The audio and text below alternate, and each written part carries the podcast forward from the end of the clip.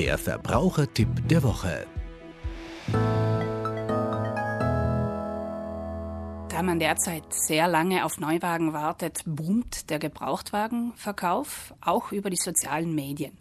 Und viele Menschen fragen uns dann, ja, wie ist denn das, wenn ich das Auto über Facebook gekauft habe? Haftet da dann Facebook für die Gewährleistung, wenn am Auto was nicht stimmt?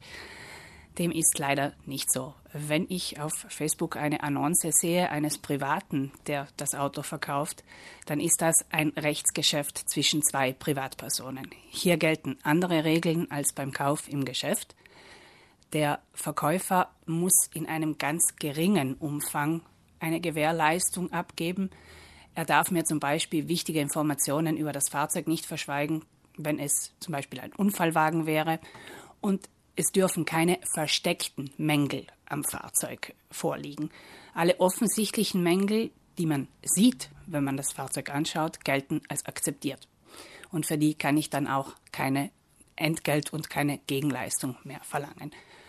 Das heißt im Umkehrschluss, wenn ich über ein soziales Medium mit einer Privatperson in Kontakt trete für einen Autokauf, dann muss ich sehr gut kontrollieren, in welchem Zustand das Fahrzeug ist. Am besten also mit einer Checkliste arbeiten und ganz genau festhalten, Karosserie, Motor, Innenausstattung und, und, und, damit ich nicht die sprichwörtliche Katze im Sack kaufe.